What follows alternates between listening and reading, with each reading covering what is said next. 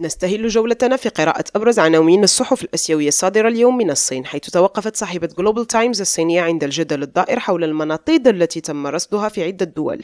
وذكرت الصحيفة أنه من الصعب تفسير إعجاب الناس بالمناطيد ربما لأنها تبدو سحرية ومع ذلك فهي حقيقية ليس فقط كألعاب للأطفال ولكن أيضا على سبيل المثال كأدوات بحث. وكتبت أنه إذا دخلت المناطيد المجال السياسي يمكن للأشياء أن تأخذ سريعا بعدا دراماتيكيا سيئا. وفي اليابان ذكرت صحيفة أساهي شيميون أنه يتعين على اليابان أن تزيد من تخفيف إجراءاتها الحدودية ضد كوفيد للسياح القادمين من الصين ابتداء من يوم الأربعاء باعتماد اختبارات عشوائية للركاب فقط.